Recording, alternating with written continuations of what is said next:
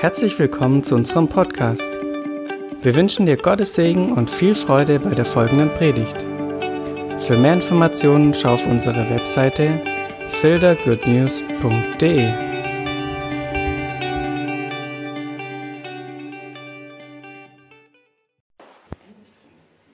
Ja, es geht weiter. Heute die fünfte Session zu unserem Text Kolosser 1, 12 bis 14. Einen kurzen äh, Rückblick. Wir hatten das letzte Mal, wir hatten eigentlich schon zwei Abende zum Thema Dankbarkeit bzw. Danksagung. Und ähm, der Fokus der neutestamentlichen Danksagung ist das, was am Kreuz Jesus für uns erworben hat. Vergebung, Befreiung von der Macht der Sünde, Heilung, Befreiung vom Teufel, die Auflösung der Werke des Teufels in deinem Leben, sind sie aufgelöst und so weiter. Versorgung natürlich, äh, Sohnschaft, Tochterschaft, Gemeinschaft mit Gott, das ist überhaupt das Größte, die neue Geburt, das neue Leben. All das hat Jesus am Kreuz äh, und in der Auferstehung für uns erworben. Und das ist der Schwerpunkt, der Fokus neutestamentlicher Danksagung. Deswegen feiern wir Abendmahl, die Eucharistie. Äh, das Abendmahl ist eine Form von Danksagung, aber ist nicht nur Danksagung. Abendmahl ist mehr. Und ähm, die Danksagung gilt dem Vater, deswegen haben wir über Vaterschaft gesprochen das letzte Mal, und das möchte ich jetzt heute nur kurz betonen oder wiederholen, ähm, einen besonderen Aspekt von äh, Vaterschaft, der eigentlich äh, eher verloren geht, ist äh, der nämlich, dass der, der Vater will, dass seine Söhne und Töchter, dass du, ausgestattet bist mit seinem Reichtum, inneren Reichtum und äußerer Versorgung, äußerer äh, Reichtum. Und ähm, das, ähm, weil das einfach ein gutes Bild wirft auf deinen Ursprung, auf deinen himmlischen Vater.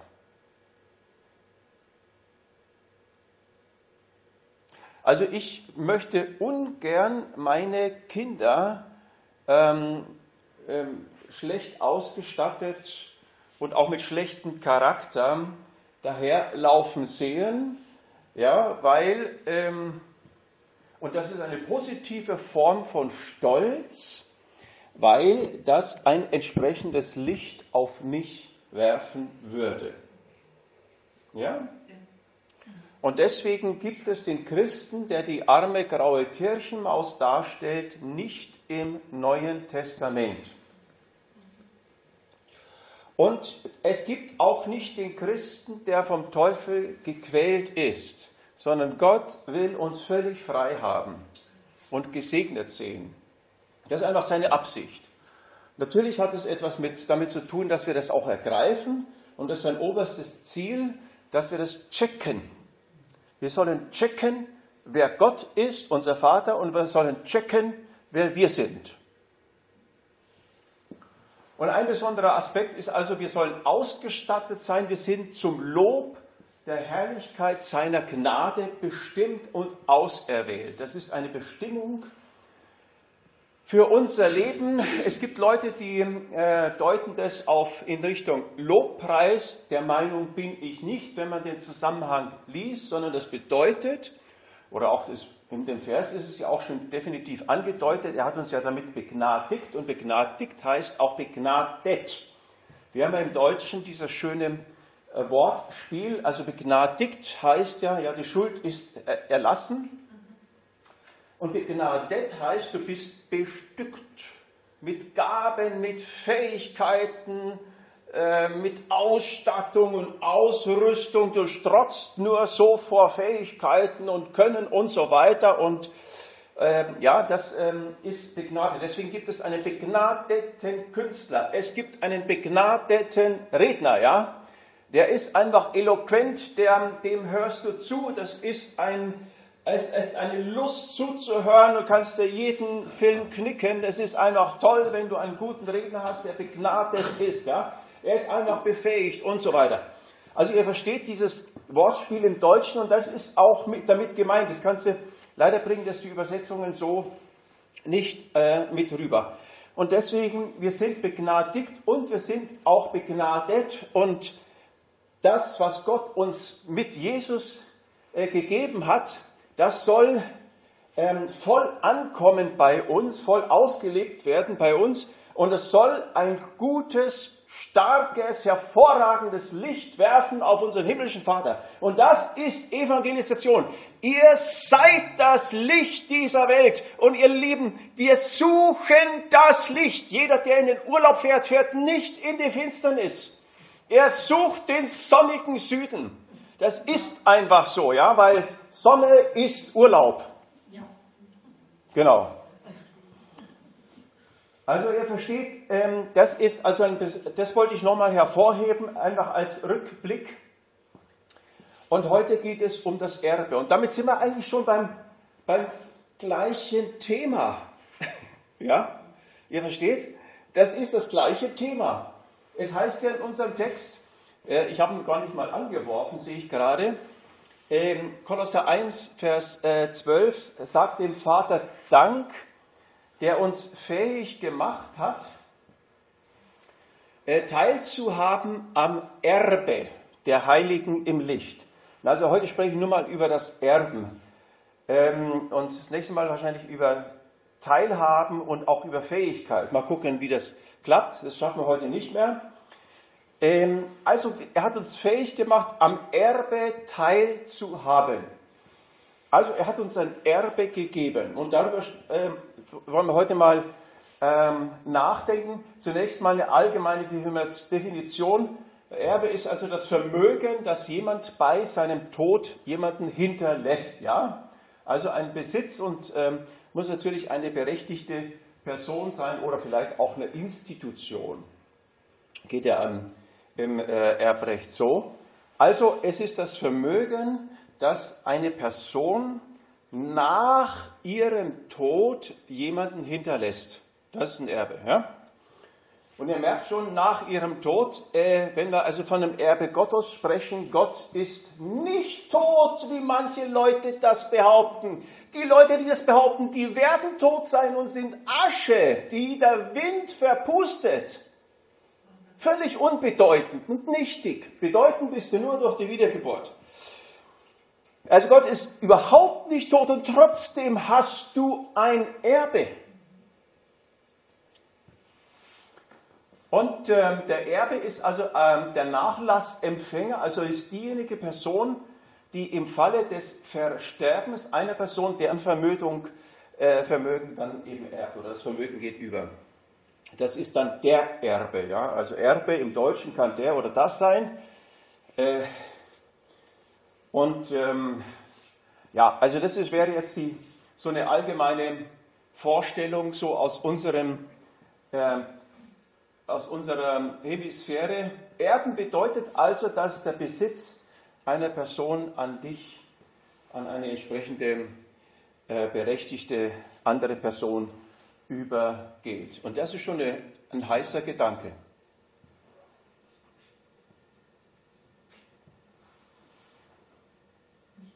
Der heiße Gedanke ist der, dass der Besitz Gottes an dich übergeht. Himmel und Erde sind mein, sagt er.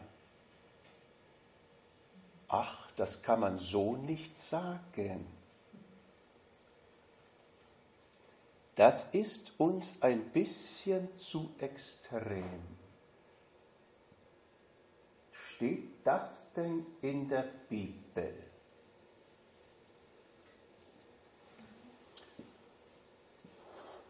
Erbe Gottes sein. Sein Besitz geht über in meine Verfügungsgewalt. Nochmal, Du erbst von deinem Vater. Dein Vater ist gestorben.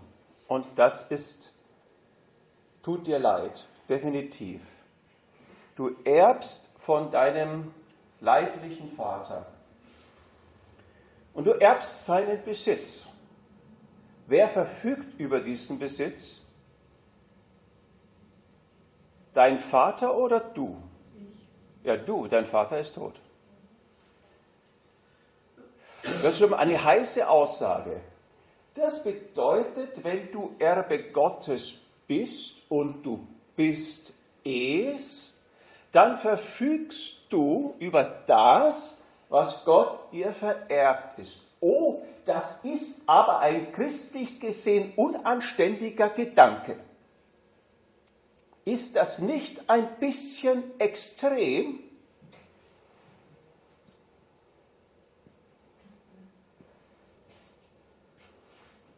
Noch einmal, Erbe Gottes sein heißt, sein Besitz geht über in deine Verfügungsgewalt.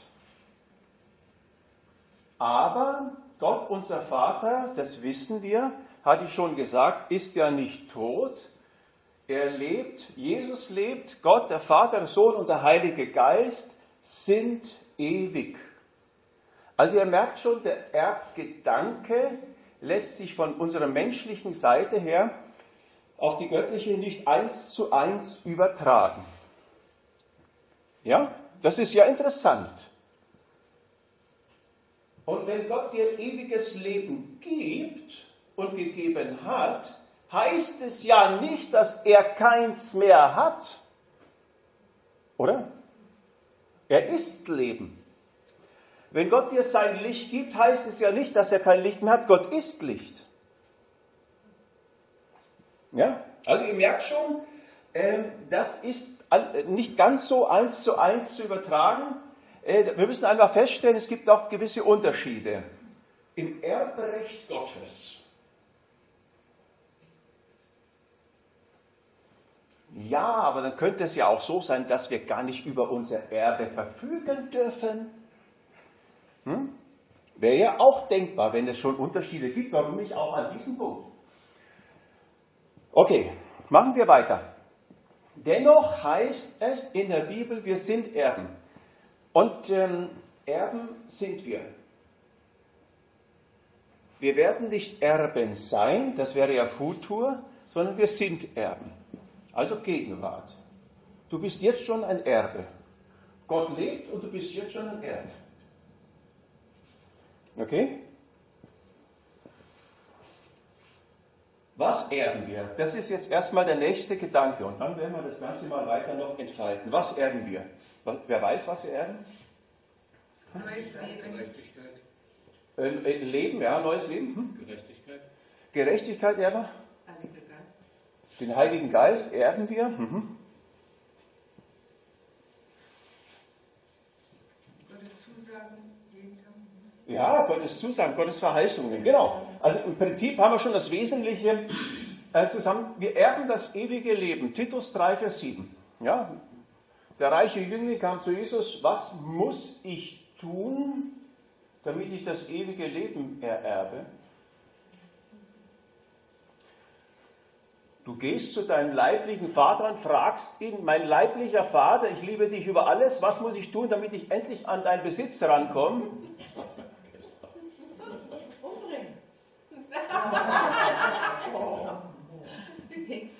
Also, das ewige Leben erben wir. Verheißungen erben wir, Hebräer 6, 12 und 17. Naja, das geht ja in die gleiche Richtung. Was ist dir verheißen? Es ist dir ewiges Leben verheißen. Es ist dir die Gottesgemeinschaft verheißen. Das ist die Verheißung, abrahamitische Verheißung. Also, und das gehört natürlich auch zum ewigen Leben. Ewiges Leben ist ein Leben vor Gott und für Gott. Was, was ähm, sind noch die Verheißungen? Die Verheißungen sind ähm, zum Beispiel Gottes Versorgung. Da gehört es auch zum ewigen Leben. Er schaut dir den Himmel an, nimmst du ein Fernglas und schaust hoch. Ja? Die Straßen sind Gold und nicht Asphalt oder Schotter. Okay? Also Versorgung gehört auch zum ewigen Leben. Ne? Und so, so kannst du das weitermachen. gelingen, ja, gehört auch, ist auch eine Verheißung aus dem Alten Testament schon. Und das gehört auch zum ewigen Leben. Also ihr merkt, das geht in die gleiche Richtung. Dann das Reich Gottes erben. Ja, Galater 5, 21 zum Beispiel ist davon die Rede, 1. Korinther 6, 9 bis 10 ist davon die Rede und es gibt auch noch andere Stellen. Also man kann das Reich Gottes erben. Was ist das denn, das Reich Gottes? Ja, ähm, Friede, Gerechtigkeit und was war jetzt noch? Freude, glaube ich. Ja, natürlich. Reich Gottes heißt zunächst einfach die Herrschaft Gottes.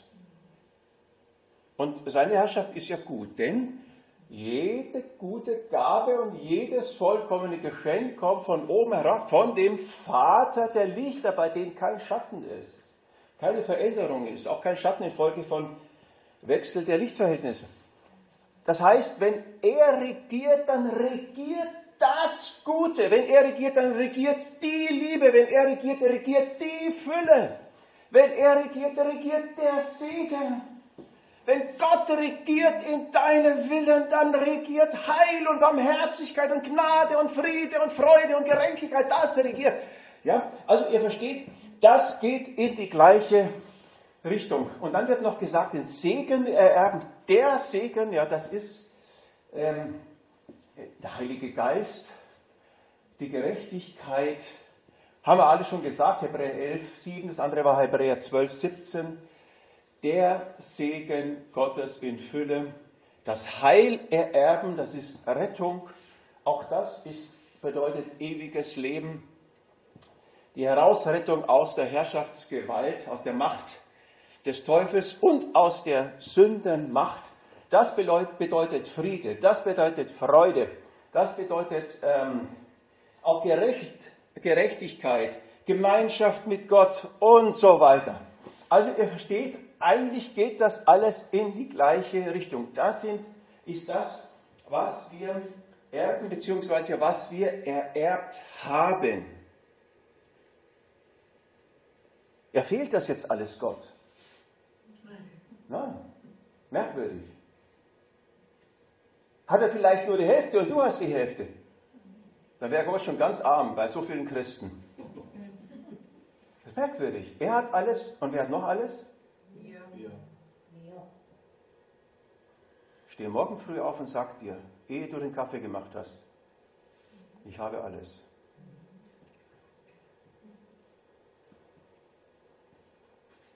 Also was ich jetzt daran erkenne, ist ja, wir brauchen gewisses Wissen. Wir brauchen, wir brauchen ein gewisses Wissen. Also wir brauchen zum Beispiel A, das Wissen darüber, wann das Erbe stattfindet. Also jetzt und nicht ja. erst, wenn ich tot bin. Ja. Und ich finde, es ist irgendwie total wichtig, dass ich weiß, was ich geerbt habe. Ja. Also, weil wenn ich jetzt so überlege, was du so gefragt hast, und da musste ich auch überlegen, dann dachte ich, na, solange ich noch überlegen muss.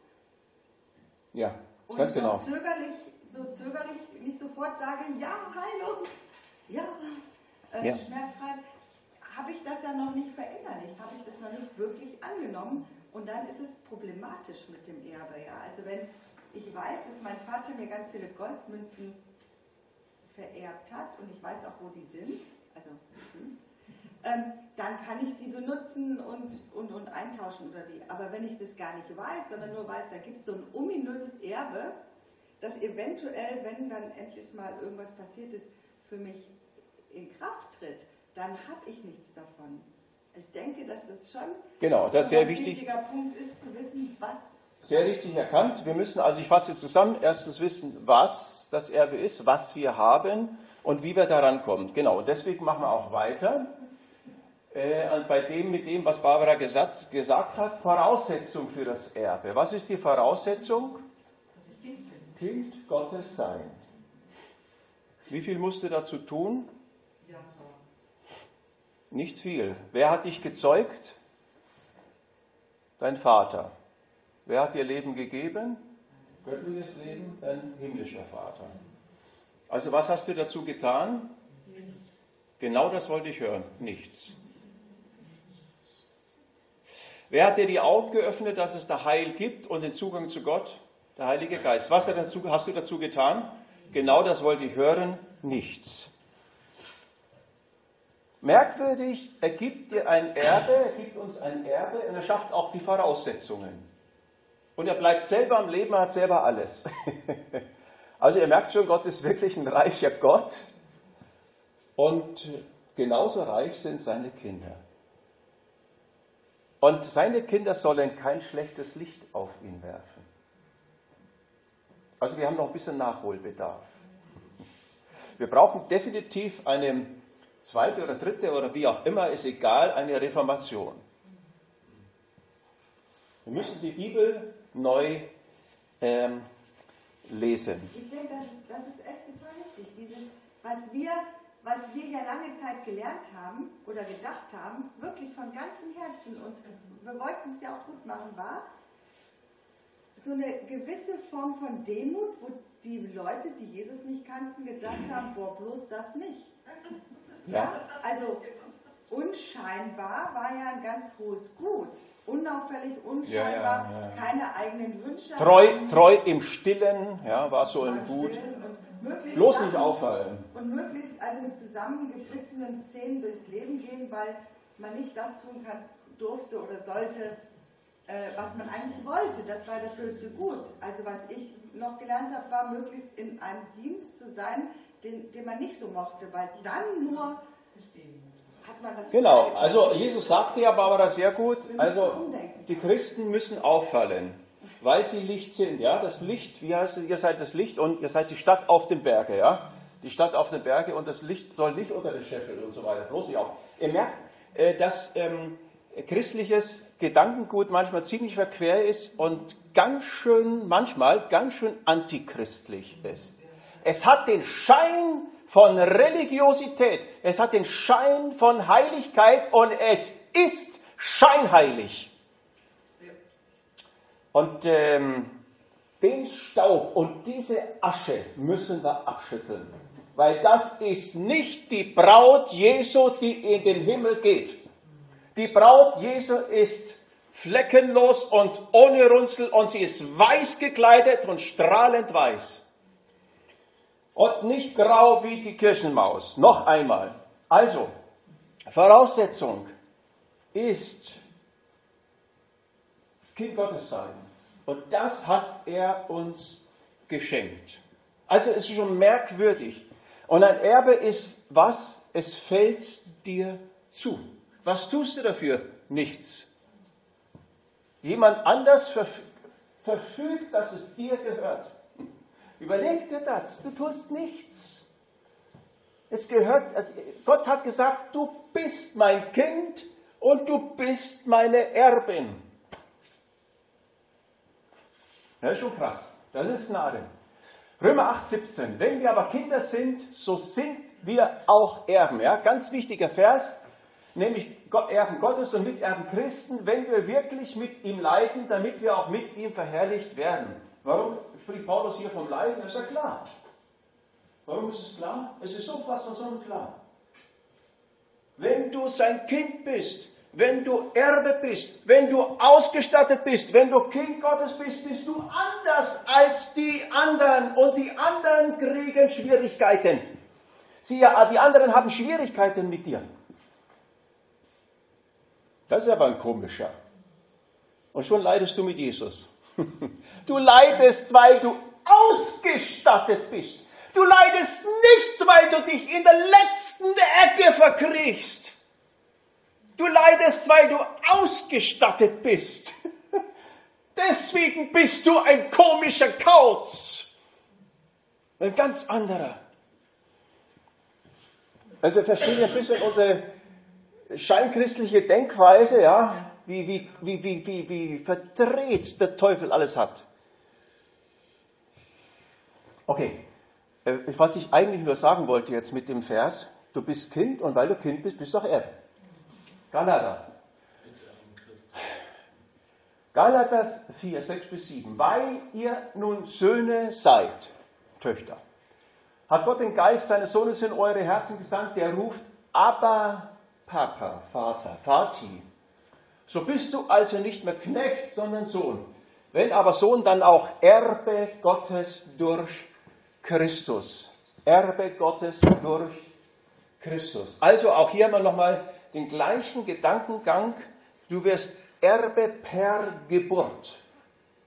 Und du hast einen reichen Vater und unser himmlischer Vater lebt ewig und sagt, das Erbe gehört dir jetzt.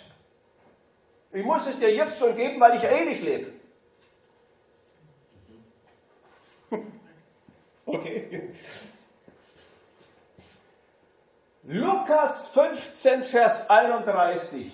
Da sprach er, der Vater, zu seinem älteren Sohn, ja, das ist ja das Gleichnis von dem barmherzigen Vater, man nennt es auch das Gleichnis vom verlorenen Sohn, aber das ist natürlich ein falscher Titel.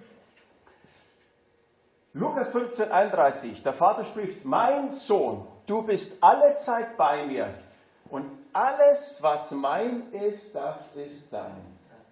Wie war das jetzt nochmal? Alles? Wessen ist das jetzt?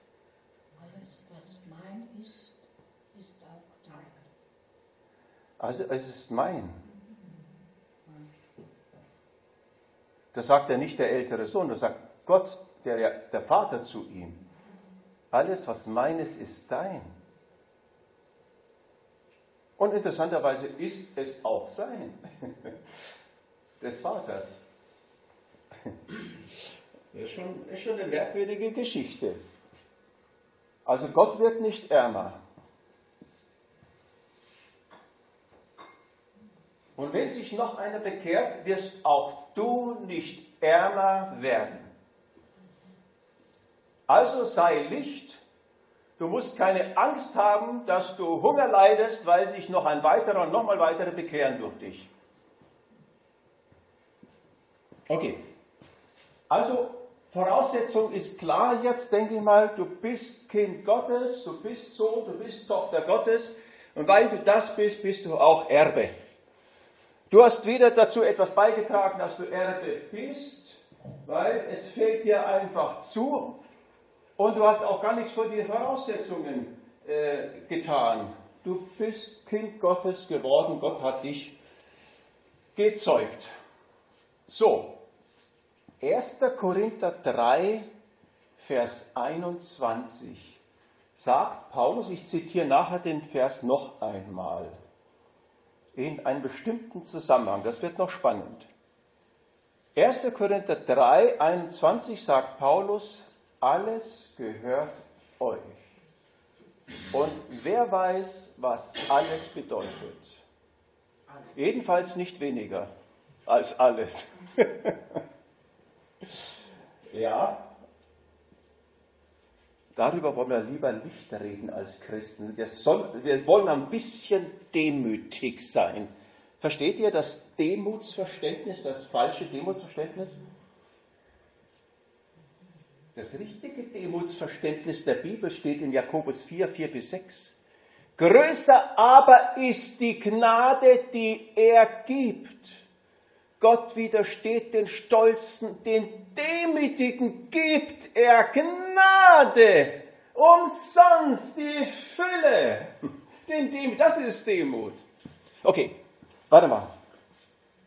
1. Korinther 2, Vers 9. Also das ist ja der Zusammenhang. Ich hatte ja darüber gepredigt, wer sich daran erinnern kann, ist auch online abrufbar unter filtergoodnews.de was kein Auge gesehen und kein Ohr gehört und keinem Menschen ins Herz gekommen ist, was Gott denen bereitet hat, die ihn lieben. Das, was in Jesus am Kreuz geschehen ist, übersteigt alle menschlichen Vorstellungen, geht nicht in dein Hirn und nicht in dein Herz rein. Und alles, was mein ist, das ist dein. Und alles gehört euch. Also ihr merkt, wir müssen anfangen umzudenken. Wir Christen, also alle ganz sicher nicht, aber in unseren Breitengrade, wir sind eher geprägt von einem Defizitdenken, von einem falschen Demutsdenken von einem falschen Bescheidenheitsdenken. von einem Ich verkriech mich in die letzte Ecke denken, damit ich bloß nicht auffalle. Und dann wollen wir auf die Straße gehen und evangelisieren und Holy Spirit Nights machen. Wie soll das denn bitteschön funktionieren? Okay, Du bist Evangelisation, weil du ausgestattet bist mit Friede, Freude, Gerechtigkeit, mit der Gegenwart Gottes, mit seiner Liebe, mit seiner Präsenz. An deinem Arbeitsplatz ist er dabei und Dinge flutschen. Und manchmal auch nicht, aber dann lernen wir, dass sie weiter flutschen. Okay. Also ihr merkt schon, äh, ein heißes Thema. Und Kolosser 1 ist ja unser Grundtext. Er hat uns fähig gemacht und deswegen sollen wir Danke sagen, teilzuhaben an diesem Erbe. Zwei Erkenntnisse ziehe ich aus diesen, äh, aus diesen Aussagen, aus diesen Versen, die ich gerade zitiert habe, also aus Römer 8, 17, aus Galater 4, 6 bis 7 und aus Lukas 15, Vers 31 und auch 1. Korinther 3, 21 zwei Erkenntnisse. First of all, Besitzübergabe. Es wird, Erbe bedeutet Besitzübergabe. Gott gibt mir seinen Besitz, seinen Reichtum, seine, sein Leben, seine Kraft, seine Fülle, seine Herrlichkeit. Aber das alles bleibt bei Gott und bei uns gleichermaßen. Gott hat nicht weniger, das Geheimnis ist eher mehr. Denn wer gibt, hat immer mehr, heißt es schon im Alten Testament. Wie das geht, weiß ich nicht, aber es ist so.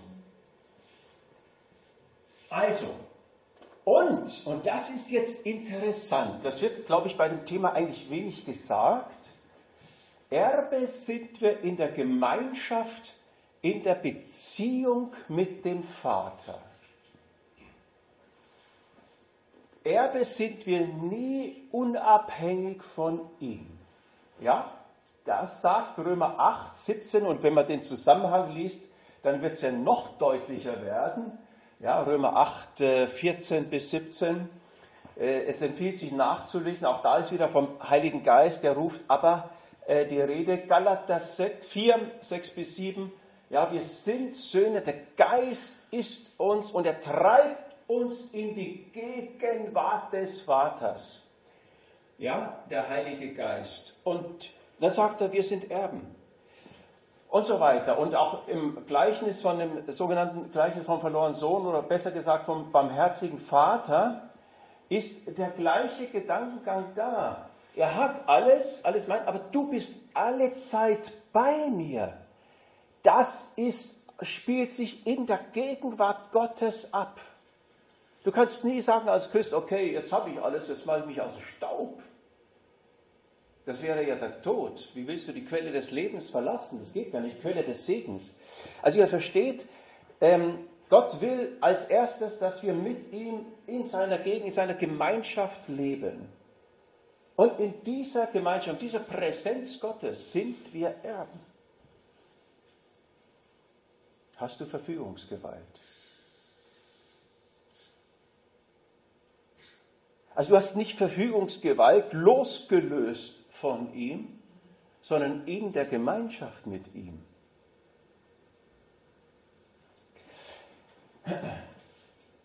Also das sind die zwei Erkenntnisse, die ich aus diesen Texten gezogen habe. Und jetzt schauen wir uns einen Vers an, Galater 4, Vers 1. Auch wieder so ein sehr grundlegender Text, der über Erbschaft, über das Erbe spricht. Galater 4, Vers 1 heißt es, ich sage aber, schreibt Paulus, solange der Erbe unmündig ist, besteht zwischen ihm und einem Knecht kein Unterschied, obwohl er Herr ist, obwohl er Herr aller Güter ist. Und ihr Lieben, ihr ich habe das ja fett hier unter, unterstrichen da auf der Leinwand. der Erbe ist Herr aller Güter. Und wenn du Erbe bist, heißt es, dass du Herr aller Güter bist. Überleg dir das mal, was Paulus hier explizit schreibt. Also komm raus aus der letzten Ecke, auch wenn du dich so fühlst.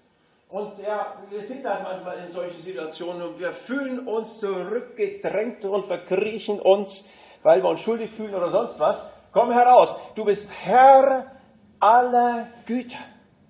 Was für eine Aussage. Der Erbe ist Herr aller Güter. Verfügungsgewalt. Hier hast du es schwarz auf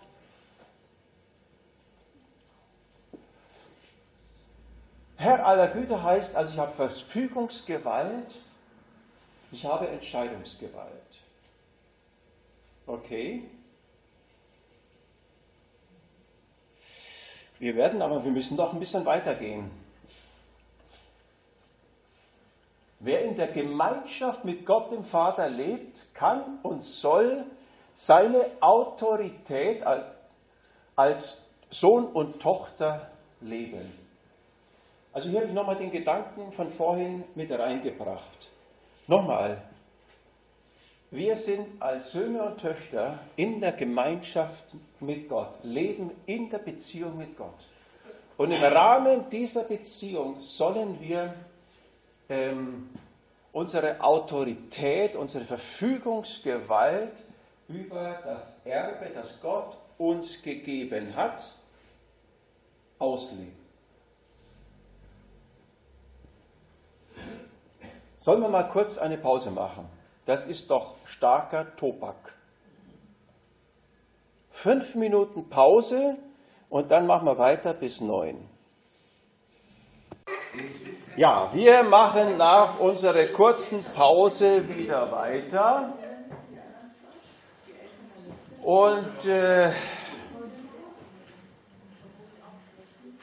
schauen uns zu diesem Thema nochmal 1. Korinther 3 an. Ich hatte ja schon gesagt, dass ich den Text nochmal zitiere. Kurz noch einmal. Der Erbe ist Herr aller Güter. Das heißt, er hat Verfügungsgewalt, Entscheidungsgewalt. Aber es bedeutet eben zugleich auch, weil wir Söhne und Töchter Gottes sind, dass wir in der Gemeinschaft mit Gott sind und leben und da unsere Autorität ausleben sollen. 1. Korinther 3, 21 bis 23.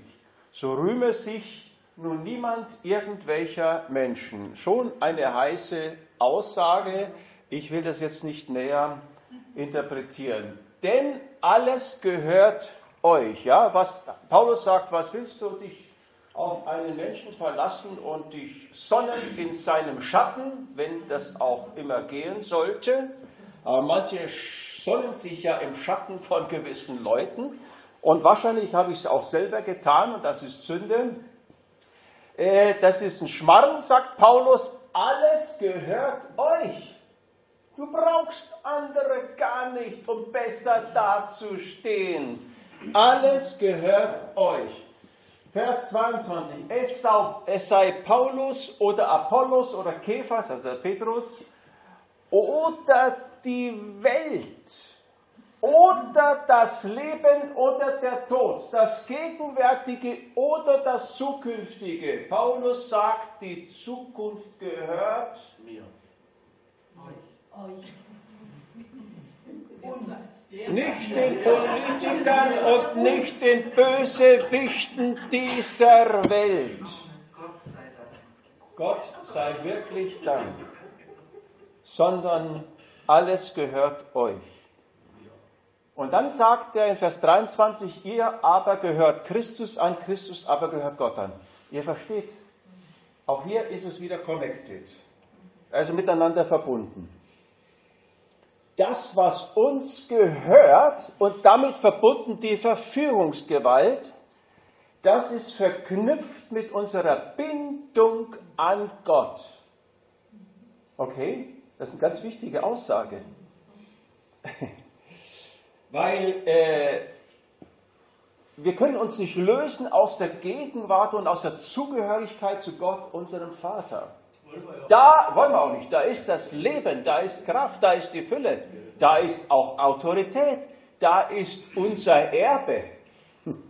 Okay, also äh, ihr versteht, das ist verankert im Neuen Testament und sehr ausgewogen. Aber es gehört eben zusammen. Beides gehört zusammen. Du bist eine Litfaßsäule Gottes des Vaters im Himmel. Die Leute glotzen dich an und wissen, ah, so ist er also, hin zu ihm. Das ist Evangelisation.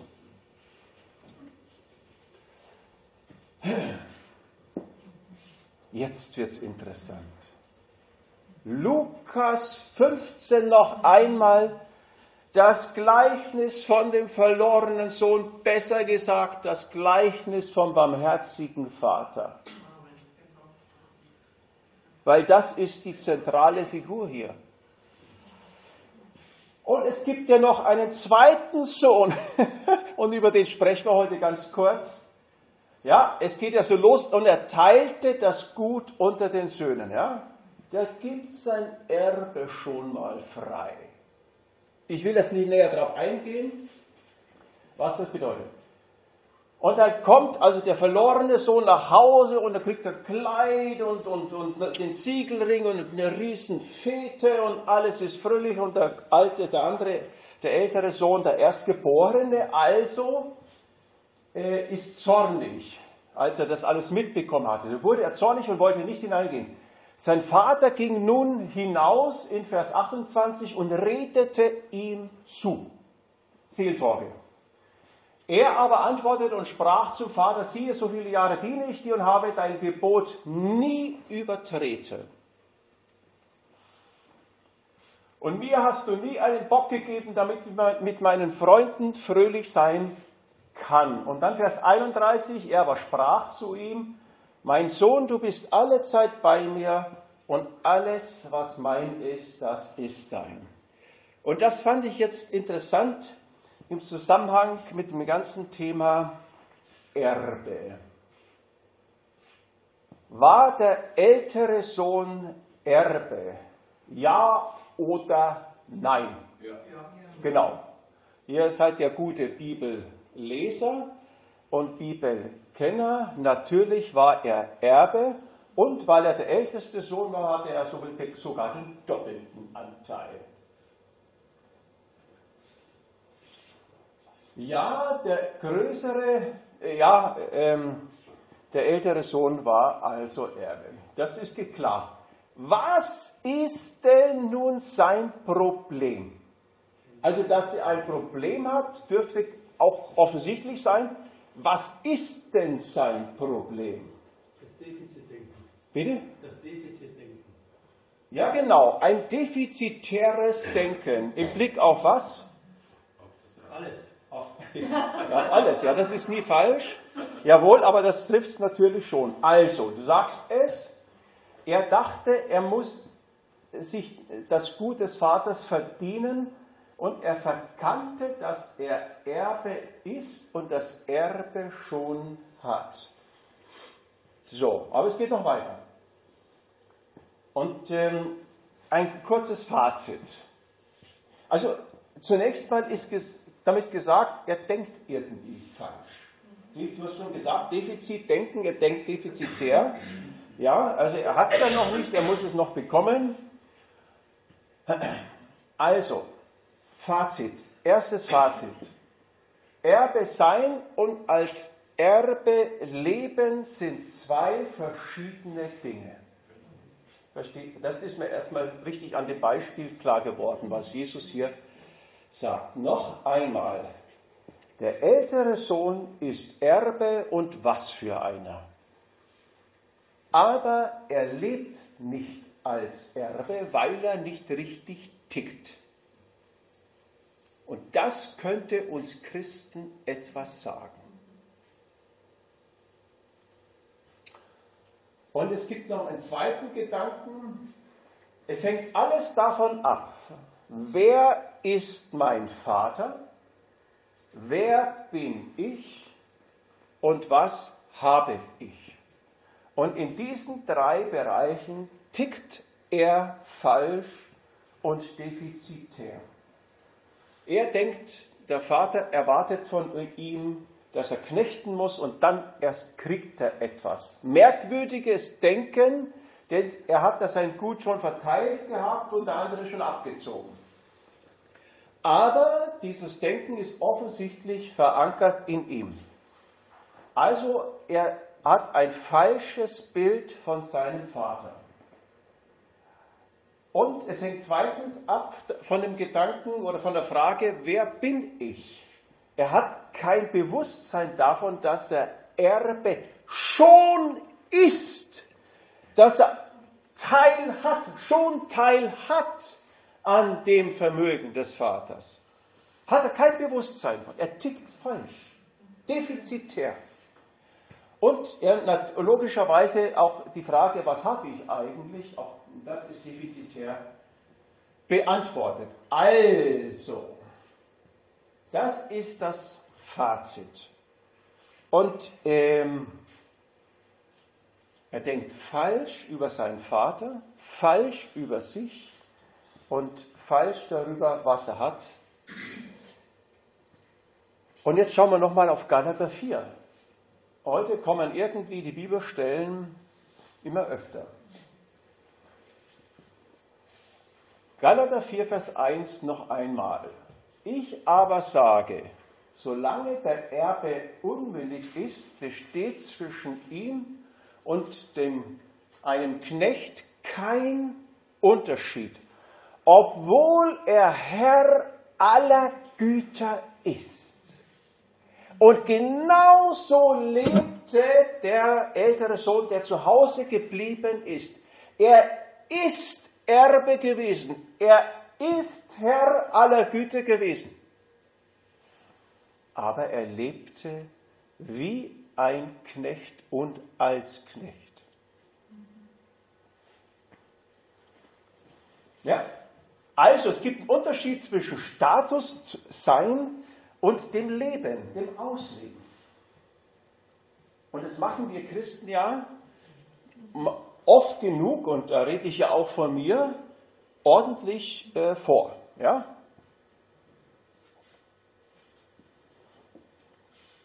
Also man kann Erbe sein und Herr aller Güte sein und doch als Knecht leben.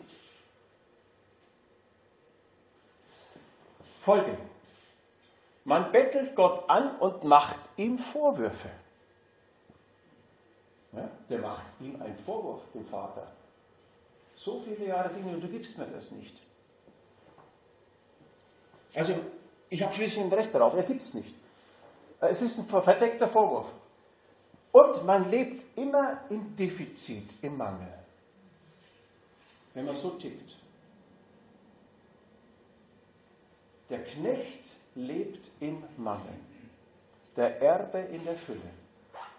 Obwohl er Erbe ist, aber falsch denkt und wie ein Knecht lebt, lebt er also im Defizit, obwohl er in der Fülle steht.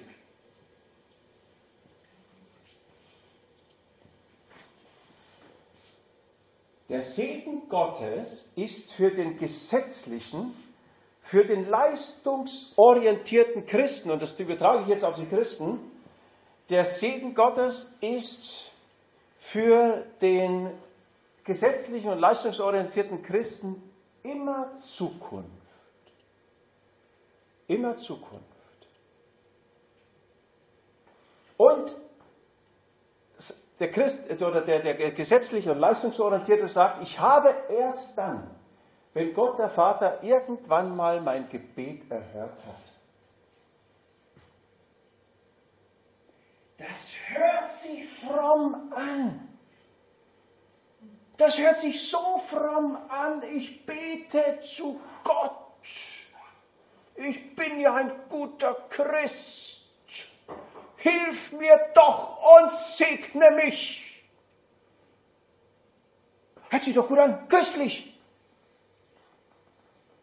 Und der Segen ist Zukunft. Das ist das Unchristliche dabei. okay, wir gehen noch einen Schritt weiter. Heute Abend kommt ganz starker Tobak. Noch einmal. Paulus sagt in Galater 4, es gibt die Möglichkeit, dass du Erbe bist, Herr aller Güter und doch als Knecht lebst. Im Defizit. Wenn du so lebst, wenn du ein Knechtsbewusstsein hast, ein falsches Bild von Gott und von dir selbst hast, dann kann es dazu führen, dass du Gott Vorwürfe machst, du lebst aber im Defizit. Der Segen ist immer Zukunft. Immer.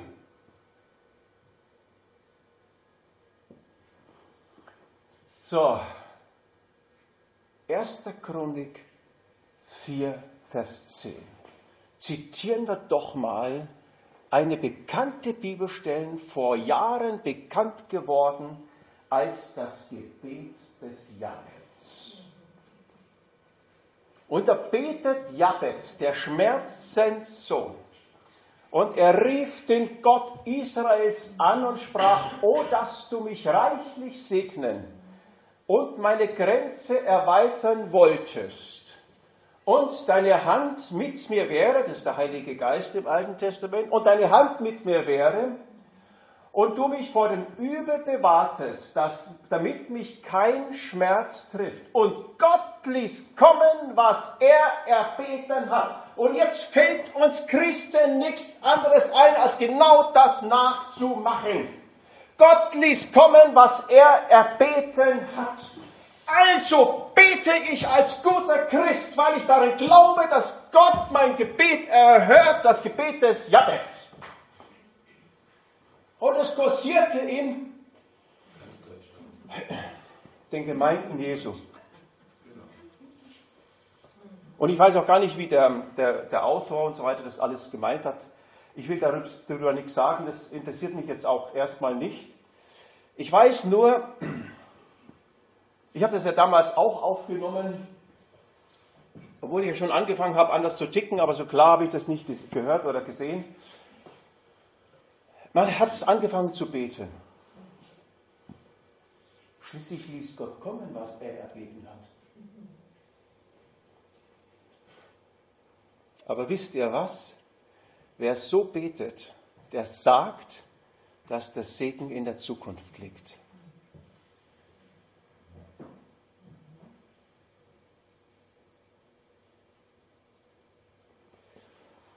Das ist der alte Bund. Jabez lebte im Alten Testament, im Alten Bund. Und es war ja nicht verkehrt, dass er so gebetet hat. Nur wir leben in einer anderen Zeit. Wir leben nicht im alten Bund, sondern im neuen Bund. Epheser 1, Vers 3. Gepriesen sei der Gott und Vater unseres Herrn Jesus Christus, der uns gesegnet hat. Mit jedem geistgewirkten Segen in den himmlischen Regionen in Christus. Das ist der neue Bund. Mit Jesus kam die Fülle. Du kannst nicht mehr als Christ das Gebet des Jabez beten. Du kannst nicht mehr beten, Herr, segne mich, auch wenn es noch so gut sich anhört und du sehr demütig dastehst, weil du damit sagst, Gott, ich brauche dich und du brauchst ihn wirklich. Wenn du so betest, verkennst du das, was auf Golgatha vor 2000 Jahren passiert ist und womit Jesus sein Leben, wofür Jesus sein Leben bezahlt hat. Du verkennst genau das, was du im Abendmahl bekannt hast, in dem du genommen hast. Brot und Wein. Warte mal, lass mich, den, Entschuldigung, Entschuldigung. Lass mich den Gedanken zu Ende bringen. Also versteht ihr, versteht ihr diesen Gedankengang? Und Gott ließ kommen, was er erbeten hat. Leute, das hat er kommen lassen in Jesus auf Golgatha. Wenn du das Gebet des Jabets noch beten äh, äh, können solltest, oder wie sagen, ja, dann müsstest du auch beten, dass dein, oh Gott, lass deine Hand mit mir sein, deinen Heiligen Geist mit mir sein. Aber die Bibel sagt klar, dass du den Heiligen Geist hast. Wer den Geist Christi nicht hat, der ist nicht sein. Und du kannst nicht mehr Psalm 51 beten, Herr, äh, wie heißt es dann, schenk mir, schenk mir neu deinen Heiligen Geist oder so ähnlich. Ja? Ähm, das kannst du nicht mehr beten. Der Heilige Geist ist bleibend bei uns. Johannes 14, Vers 15 und 16. Und er bleibt bei euch, hat Jesus gesagt. Er wird bei euch sein, Pfingsten, und bleibt bei euch. Wir sind in einer anderen Zeit. Und wir müssen lernen, als Christen christlich zu denken, vom Kreuz her zu denken. Wir müssen das Alte Testament vom Kreuz her zu denken. Und wenn ich 1. Chronik 4, Vers 10 lese, dann bete ich das nicht mehr, sondern ich sage, danke, du hast es vollbracht auf Golgatha. Der Segen ist jetzt und nicht in der Zukunft. Versteht ihr? Das ist harter Tobak, ich gebe es zu. Weil die ganze, ganze Verkündigung der letzten Jahrhunderte und Jahrzehnte dagegen steht. Das war genau meine Frage. Wir wird oft kommen, Heiliger Geist. Und da wäre ich immer dagegen, weil ich schon weiß, Geist, der wohnt doch in mir schon, der ist doch schon da. Sehr gut. Ganz genau. Aber das beten wir so oft, auch bei uns in der Gemeinde. Ja, ich habe das aufgehört zu beten. Ich habe selber gebetet. Ich habe selber so gebetet. Äh, äh, äh, äh, was habe ich gebetet? Äh, äh, Herr, komm, äh, Heiliger Geist mit einer Kraft oder so. Ja, ja was, was bete ich da eigentlich? Erstens ist der Heilige Geist da. Und wisst ihr was? Das Wort vom Kreuz ist die Kraft Gottes. Und wenn ich das Wort vom Kreuz predige, dann ist Kraft Gottes da. Ja, der Heilige Geist ist mit dem Wort. Okay. Bitte? Also, sorry, dass ich so laut bin. Ja. Was ist denn mit dem Vater unser? Das ist ja auch bevor Jesus Sehr richtig. Das Vaterunser ist Teil der Bergpredigt. Das ist ein langes Thema, ich kann das jetzt nicht erklären, es ist 9 Uhr. Aber irgendwann werde ich auch nochmal drüber reden. Irgendwann werde ich über die Bergpredigt auch mal predigen, vielleicht in der Friedenshütte. Und ähm, ganz genau. Und das Ziel ist ja dann Matthäus 7, das Haus auf dem Felsen, das Haus auf Sand und das eine kracht und das andere bleibt stehen. Und das eine heißt den Willen Gottes tun, das andere heißt den Willen Gottes nicht tun. Also die, das Vaterunser, Jesus hat ja da zu den Menschen der damaligen Zeit geredet, sehr viel zu den Juden, um die Juden bereit zu machen, also um diese Juden bereit zu machen, ihn anzunehmen und das neue Reich anzunehmen. Und in dem Zusammenhang ist die ganze Bergpredigt und auch das Vaterunser Okay. zu sehen. Aber wir dürfen jetzt das Fass nicht aufmachen, das ist ein Riesenfass. Äh, Es ist eine wichtig, ganz wichtige Frage, weil, ähm, ja, okay, Äh, lass, lass, lass mich das jetzt noch kurz zu Ende bringen. Wie empfängt man das Erbe? Durch Gnade. Römer 4, die Stellen kennt ihr. Abraham ist der Erbe der Welt durch Glauben und Gnade. Ich lese es jetzt nicht mehr vor. Römer 4, 13 bis 14 und Vers 16. Also Erbe ist man durch die Gnade des Kreuzes. Ja? Wir sind Erben durch Christus, heißt es in Römer 8, äh, Vers, nee, Galater 4, glaube ich, war das. In einer von beiden Stellen. Leben wir in der Gnade, im Glauben, dann leben wir im Erbe. Leben wir im Gesetz wie der ältere Sohn in Lukas 15 können wir unser Erbe nicht in Anspruch nehmen, auch wenn wir Erbe sind. Wir werden es nicht in Anspruch nehmen. Der Segen ist Zukunft. Ich muss etwas tun. Ich muss erst leisten und dann kriege ich den Segen Gottes. Das ist dieses falsche Denken und es kommt so christlich daher. Ist es aber nicht. Der Erbe würde sich in dem Fall nicht vom Knecht unterscheiden. Galater 4, Vers 1. Letzte Bibelstelle, vorletzte. Apostelgeschichte 20, Vers 32. ähm, da sagt Paulus zu den Gemeindeleitern, Und nun, Brüder, übergebe ich euch Gott und dem Wort seiner Gnade, das die Kraft hat, euch aufzubauen und euch ein Erbteil zu geben unter den Geheiligt, allen Geheiligten. Das Wort Gottes hat Kraft. Es baut auf und es gibt uns das Erbe. Äh, jetzt könnte man meinen, das bedeutet, ich habe das Erbe noch nicht. Das ist nicht die Aussage des Wortes Gottes. Gemeint ist, und ich kann es jetzt eigentlich nicht näher aufgrund der Zeit näher erklären, gemeint ist, dass das Wort Gottes uns das vermittelt, was uns in Jesus schon gegeben ist. Ja? Das bedeutet geben eben auch. Was hier im Klartext steht, ist, wir brauchen das Wort Gottes. Es ist das Wort der Gnade, so heißt es hier, also das Wort vom Kreuz, würde Paulus an anderer Stelle sagen. Es spricht von dem, was Jesus am Kreuz äh, für uns erwirkt hat. Und dann, und das ist das, was Barbara vorhin sagte, können wir wissen, was uns alles gegeben ist durch Golgatha. Davon spricht das Wort Gottes. Das Wort Gottes spricht nicht so sehr davon, was du tun sollst, sondern was Jesus für dich getan hat. Auch eine heiße Aussage. Ähm, und es hat deswegen Kraft, dich aufzubauen von innen heraus und dieses Erbe zu vermitteln, das dir schon gegeben ist, das den Geheiligten schon gegeben ist. Ja? Und, ähm, ja. und deswegen ist das Wort Gottes so wichtig. Und Kolosser 1, und das ist ja unsere erste Einheit gewesen hier äh, in unserem bezüglich unseres Textes, Kolosser 1, Vers 12 bis 14. Wir hatten ja zunächst den Zusammenhang angeschaut und Gesundheit. Da steht in Kolosser 1, 5 und 6.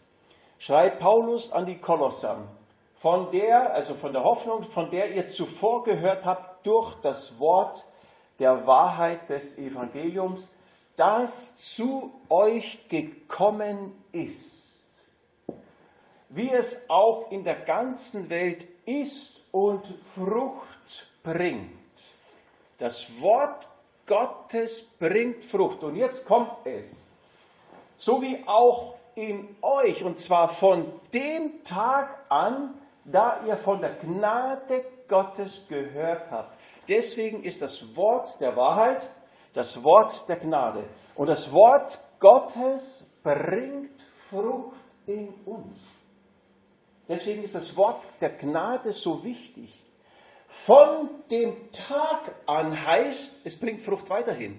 Es baut weiterhin auf. Es bewirkt weiterhin etwas in uns. Frucht bringen ist Wachstum, ja, ist Prozess. Und von dem Tag an deutet eben genau diesen Prozess auch an.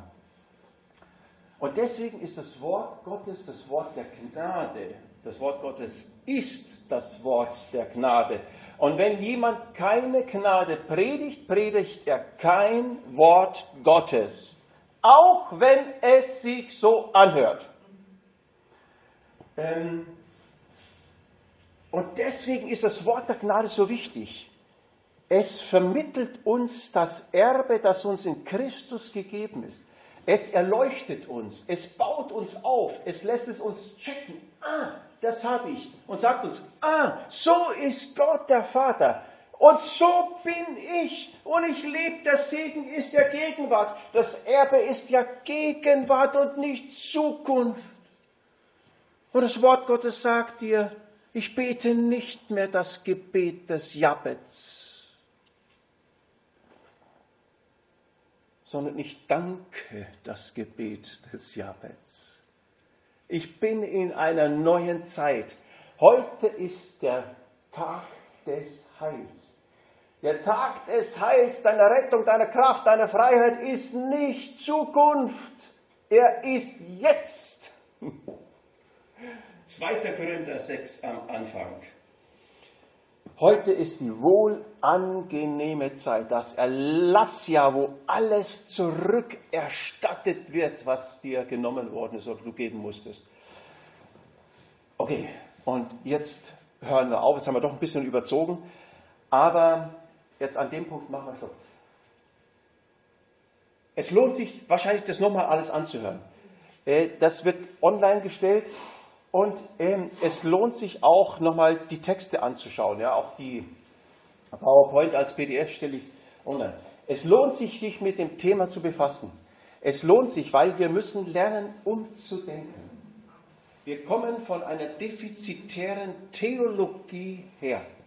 Und die hört man überall, egal äh, welche Gemeinden das sind und welche Couleur und so weiter. Das ist leider so.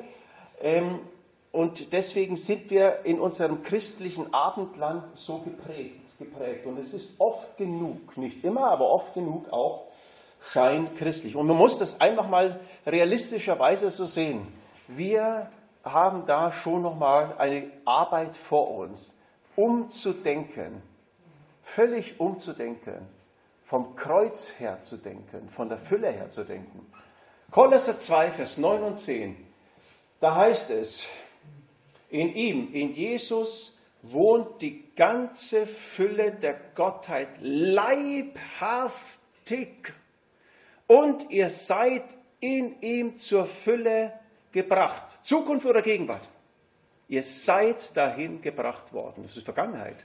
Mit Auswirkung für die Gegenwart. Ich bin schon dort. Punkt. Amen. Amen. Schluss. Aus. Amen.